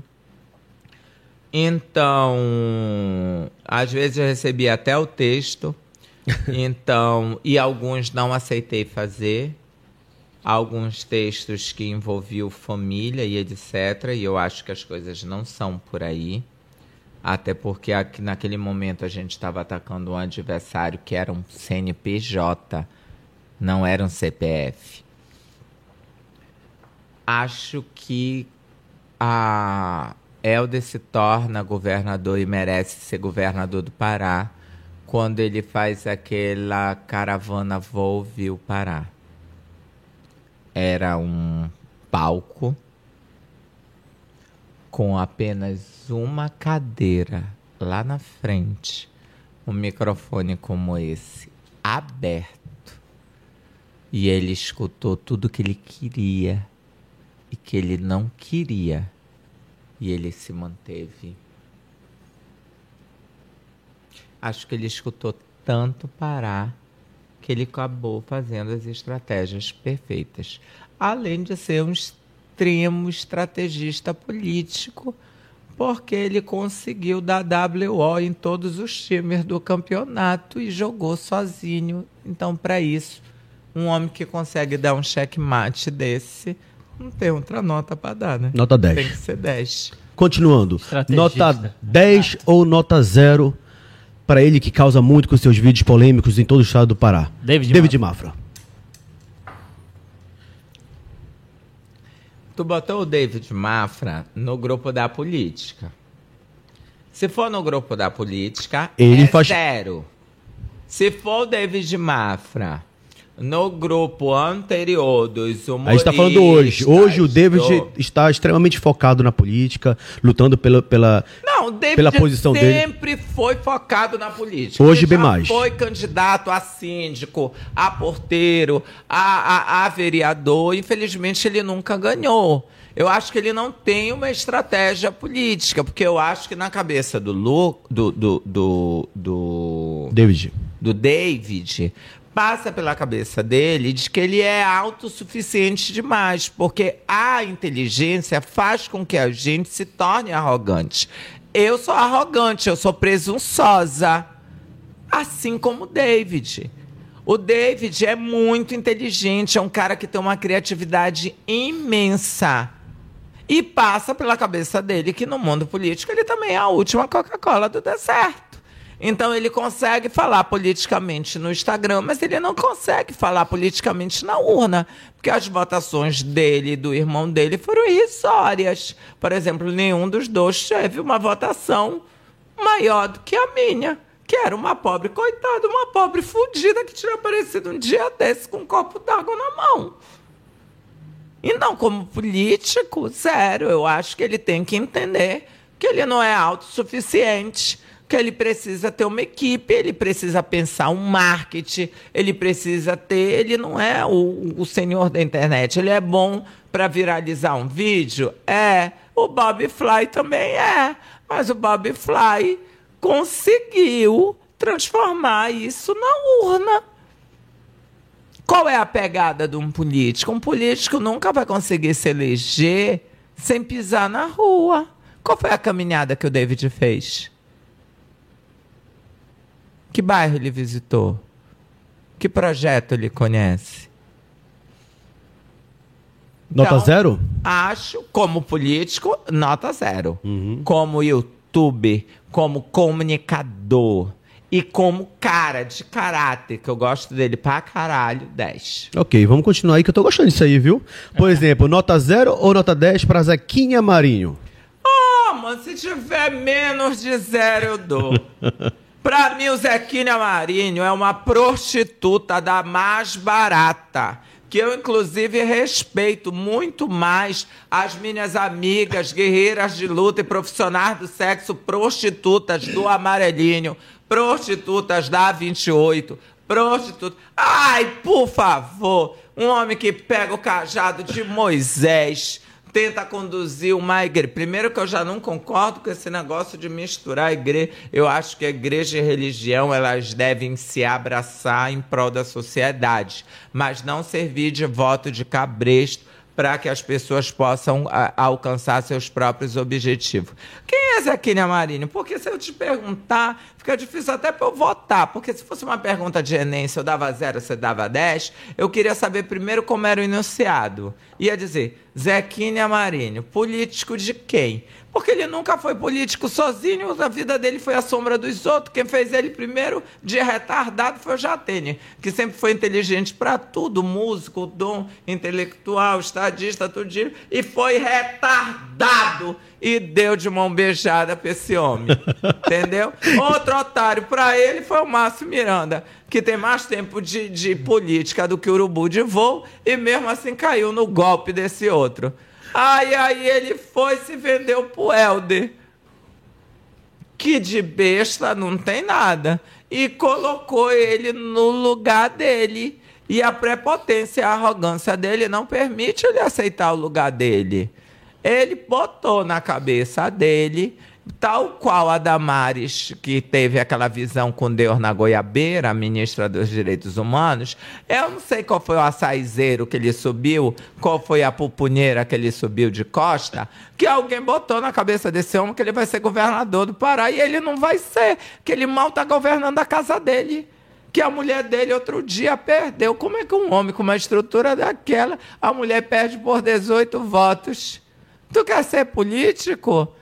Tu quer ser político? Tu quer fazer é graça, caralho. Vai procurar a tua turma. Qual a nota pro Zequinha Marinho? Menos de zero. Olha É só. Mil, menos de Tem, zero. tem algum aí? Porque eu tenho dois aqui pra gente fechar Tá, esse de 0 ciclo a 10, Vladimir Costa. Dez. Ah, claro que é 10. Ela ama o Vladimir, pô. 10, meu amigo, meu parceiro, a pessoa, pessoa que me ensinou que parceiro é parceiro, filha da puta é filha Te da deu puta. oportunidade também, né? Me deu oportunidade, me tornou radialista, me deu oportunidade de poder dizer bom dia, bom dia, bom dia. Estamos entrando no ar para mais de 79 municípios. Está no ar o Comando Geral. Vem com Bruna Lohane, vem comigo que no caminho eu te explico.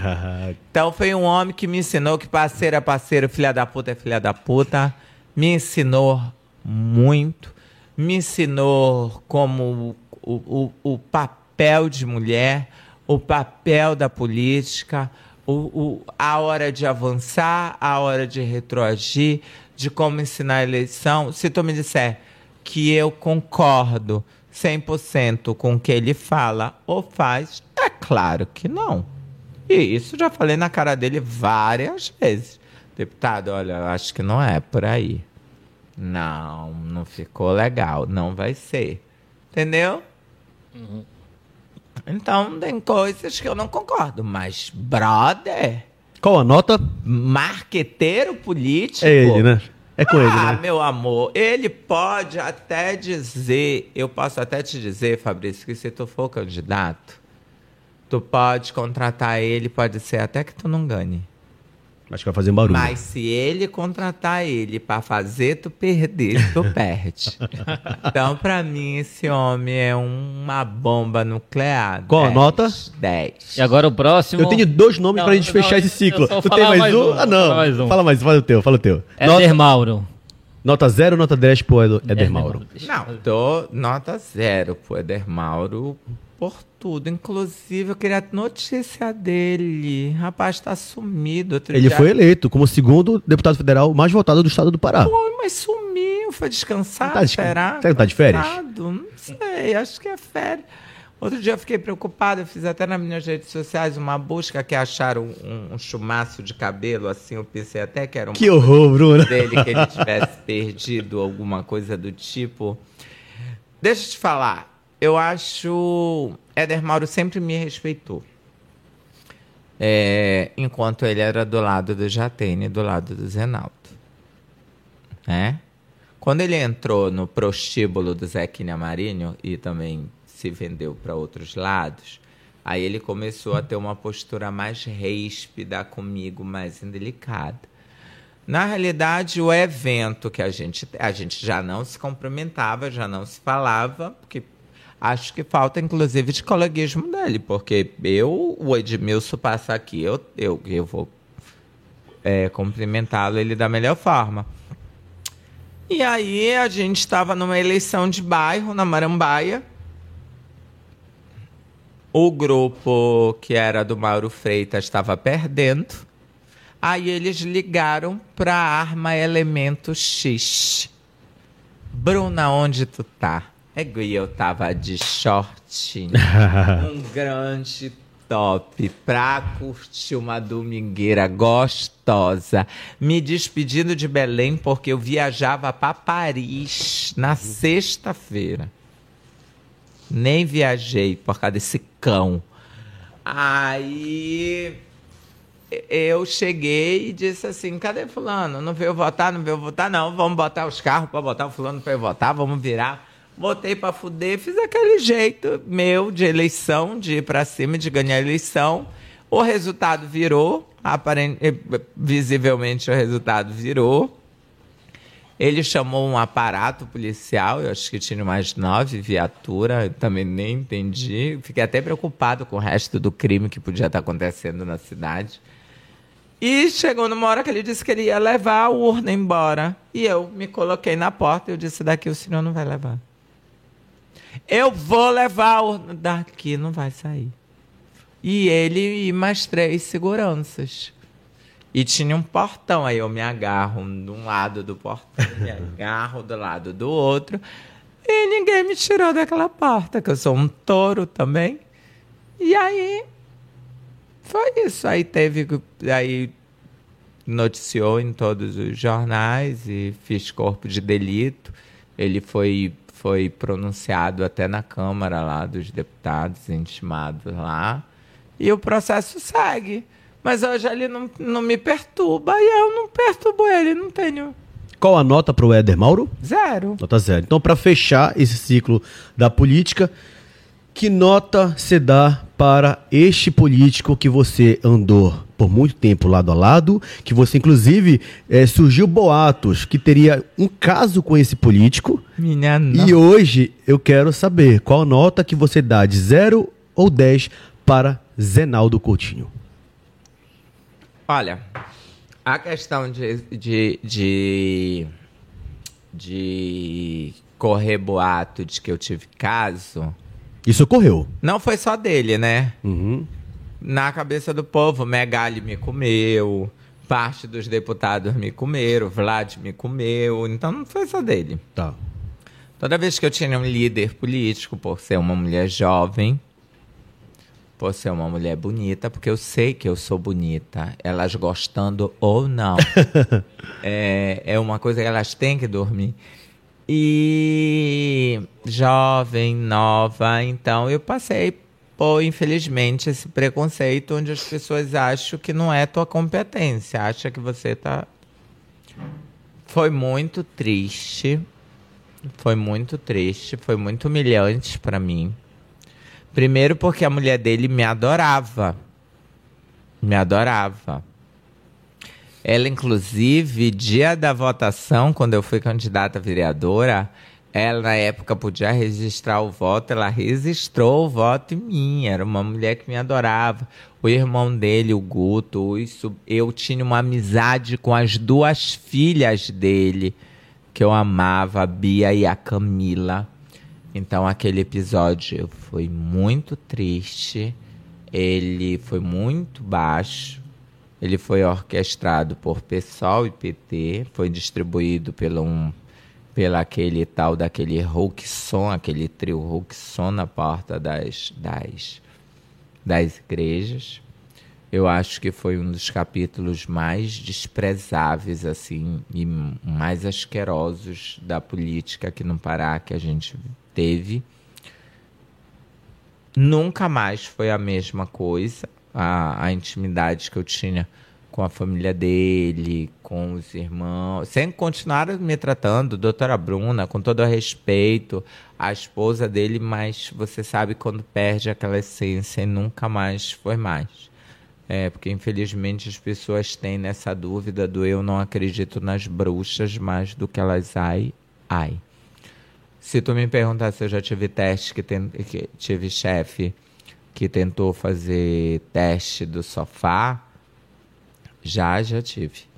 Mas entre Mauro Freitas, é, Zenaldo Coutinho, Vladimir Costa e o prefeito de Ananideu, a doutor Daniel Santos, foi um dos homens nessa vida que foram líderes políticos meus que mais me respeitaram e mais colocar o limite para quem não estivesse respeitando passasse a respeitar. Então isso é uma ressalva que eu quero fazer muito grande. Importante. Como prefeito, eu acho que o Zenaldo foi teimoso, dentre outras coisas, com o BRT. Quando ele assumiu o BRT, a gente era da equipe de governo. Eu falei para ele que que o BRT não era o melhor caminho, que o BRT não era a melhor pedida e que aquilo não ia terminar em quatro anos e que aquilo ia trazer um prejuízo para ele. Eu achei que poderia ter se dado outro caminho para aquilo. Uhum. Ele disse que blá, que era uma questão de desperdício de dinheiro público, que o dinheiro público tinha que ser respeitado, tinha que ser preservado, que o dinheiro público era um, um a gente não podia fazer isso com dinheiro público e etc. Que eu não sei até onde é, porque o, o Zenaldo era um paladino da honestidade, né? Então, toda reunião de governo que a gente tinha, a gente tinha antes de grandes sermões de honestidade, de que aqui ninguém se rouba, de que aqui ninguém se pega, apesar da opinião ter ideias diferentes sobre. Uhum. Eu nunca vi nada e nunca testemunhei nada de, de, de muito pelo contrário.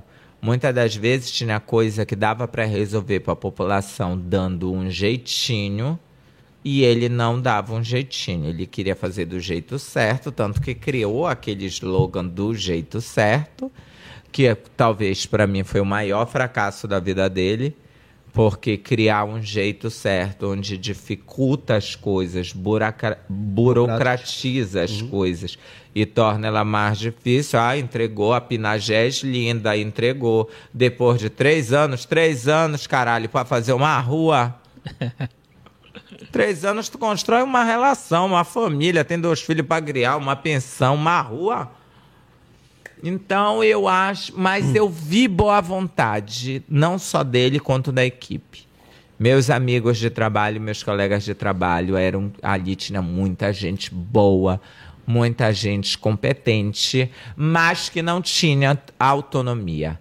Zenaldo sempre foi muito centralizador. Centralizador. Ele até fingia que te escutava, mas no final o que valia era a opinião dele. Acho que ele tentou ser um bom prefeito de Belém. Colocou, colocou as escolas de Belém. Quando a gente assumiu a prefeitura de Belém, existia uma creche com ar-condicionado. Quando terminou, eram 85% delas com ar-condicionado. É o que eu não entendi é o seguinte: o, a... O BRT é do nada para lugar nenhum. Vamos lá, ah, para concluir. Então acho que ele tentou ser um bom prefeito. Não foi, não foi. Mas não foi de mau grado, como eu vejo, por exemplo, agora a administração do, do Edmilson. Certo. Como amigo. Que não tem administração, né? Que não tem administração. Como amigo, eu fui amiga dele. Uhum. Ele não foi meu amigo. A parceria de vocês acabou, então? Acabou. Hoje eu, hoje eu respondo cinco processos. E quando eu falei para ele como ia ficar. Enquanto a gente estava na gestão, eu tinha assistência jurídica e tinha é, todo o amparo dele. Quando termina a gestão e eu digo, prefeito, deixa eu lhe falar, e esses cinco processos? Que eu respondo pelo que o senhor mandou eu fazer, pelo que o senhor pediu eu fazer. Ele virou para mim e disse assim: Bruna, isso foi fruto da tua militância. Você lutou porque você é uma guerreira, uma militância. Tipo, te fode pra lá que eu não tenho nada a ver com isso. Aí depois veio me convidar para a inauguração do escritório dele. Ah, escritório de coerrola. então hoje a nota pro Zenaldo Coutinho de 0 a 10? Zero. Zero. Se for como prefeito, Como político. 10, porque eu acho como político É. ou como prefeito, um excelente. Eu acho que ele, ele tentou. Acho que não foi a melhor estratégia, como às vezes a gente não escolhe a melhor estratégia. aham. A gente já quer ter, quer ter, quer ter êxito, mas não é a melhor estratégia. Eu acho que ele tentou e ele não foi tudo aquilo que ele achava que ia ser. Mas principalmente pela comunicação dele. Ele tinha uma comunicação péssima. Eu acho que as pessoas não têm ideia do que foi feito na administração dele. É, só sabia Não souberam explorar, né? Não souberam explicar. Ok. Edmilson agora tá com horário no, no horário tá com horário nobre, um comercial de um minuto dizendo que agora vai reconstruir, constru- tipo Jason volta do inferno mais uma vez a, a, a, a, a Vila da Barca. Pelo amor de Deus, a senador Lemos e a Pedro Alves Cabral. Ai, por favor. Não dá, né, Eu, mano? é, e aí o Zenaldo virar para mim, não, não vamos gastar dinheiro com publicidade. Vamos gastar com obra. Obra para quê? Para te não entregar e depois ele mesmo inaugurou? É. Ok, eu quero dizer que, como diz o ditado, tudo que é bom, Dura pouco. infelizmente chegou o momento de dizer tchau, Bruna Lohane. Muito obrigado. Mas para fechar esse ciclo desse bate-papo que rendeu muito e vai render bons cortes também, não vai, Léo? Tu acha, Léo, que vai render bons Ô, cortes? sim, vai. Com certeza. Mas pra finalizar isso aqui, a gente falou todo sobre a, a história de vida de Bruna, projetos, ela falou tudo que ela tinha pra falar. Bruna, pra fechar aqui, você tá solteira? Como é que tá a tua vida? Tá casada? Eu lembro que você tava noiva, né? E aí, pode falar isso pra gente? Já que você é totalmente sem filtro, não esconde nada da galera aí? Eita, que ela suspirou Vocês fundo. não vão pro céu. Não, eu só fiz uma pergunta. Eu estava noiva. Eu namorei durante três anos. Desses três anos eu noivei. Minha diretora tá me. me... Oi, gente. Diretora Tudo tá bem? não. Fique à vontade, mas ficou no ar uma pergunta que muita gente não vai entender nada. Não olha pra lá, olha pra gente, porra. Eu que te fiz essa pergunta. Como é que tá seu coração? Você tava noiva, continua noiva? Não entendi direito. Está em manutenção. Tá manutenção? Eita. Está em manutenção. Estamos fechados para a obra. Entendi. Pode vir. Posso ver sua mão? Faz assim, Ah. faz assim. Faz assim. Pode vir. Você não tá mais aliança de noiva. É a impressão minha. Pode vir, eu não sei. Pode vir uma reforma ou pode vir um novo empreendimento. Estamos fechados para a obra. Tá bom, diretora? Você é foda, você é foda demais. Bota aplauso lá, bota aplauso lá pra gente fechar essa, esse ciclo do bate-papo, vai. Aê! Bruna Lohane, Bruna, obrigado por ter aceitado o nosso convite. Eu que agradeço. Que bate-papo bom. gostoso, que Nem foi- vi a hora passar. Passou rápido, né? A gente pôde conhecer um pouco mais é, da Bruna mulher, da Bruna que se posiciona, da Bruna que questiona, da Bruna polêmica, mas acima de tudo, da Bruna humana. Sabe? Muito obrigado. Eu espero que você continue fazendo esse trabalho que é importante para a sociedade, né? Você faz bem feito, né? E volte sempre. O ego do podcast vai estar sempre aqui de portas abertas para você. Ai, eu agradeço muito. Vocês são muito gente boa.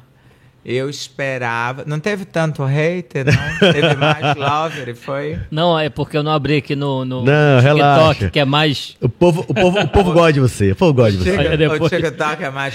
O pessoal me mandou mensagem aqui que no TikTok tava bombando mais. Eu vendo? nunca fiz TikTok. Aham. Parabéns pra vocês. Não, lá a gente já teve mais de 4 milhões de visualizações. É, A gente tem uma força grande no é um- TikTok. É uma galera É. legal. É, o- é o- é essa nova geração, né? Que tá no TikTok, é, né? porque o YouTube é uma luta, É, né? não é fácil. Não é, É. fácil, o YouTube é uma luta.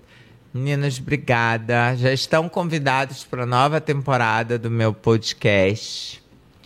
Eu tenho medo, viu? vai. Você tem medo? Tenho. Eu vi, eu vi com o Vlad lá. Porque Foi... tem medo Mas você acredita que me meu convidam, me convidado. convidam, eu nunca, eu nunca aceito? Real. Eu acho que eu, eu sei, eu sei mais perguntar, Mas não sei o- responder. O Bob também nunca vai. Eu prefiro nunca perguntar. vai, Eu prefiro nunca perguntar. Vou, mas quando é entre a gente, a gente tem que ir. Eu prefiro perguntar. Ele vai sim, ele vai sim. Não vou nada. Ele vai, leva amarrado. Vou levar vocês dois. Volte sempre, tá, amor? De verdade. Muito obrigada. O que vocês precisarem, mandem pra mim. Quero divulgar mais esse trabalho, esse cenário lindo. Sei que Tamo não junto. é fácil, eu venho dessa luta a construir isso também. Sei que não é fácil, todo dia é um parto para colocar isso, mas parabéns pelo que vocês fazem, pela comunicação, pelo entretenimento e principalmente para mostrar que aqui no estado do Pará a gente pode sim produzir conteúdos de qualidade. Bons viu? conteúdos. Bruna, gostou do nome? Eu adorei. Quem nunca, né? Uma campanha minha foi Égua. Ela é do Pará, foi nessa vibe Ah, também. legal. Eu gosto muito do Égua. Beijo, obrigado. Beijo, Valeu, gente. gente. Obrigado. Valeu, obrigado. Até o próximo.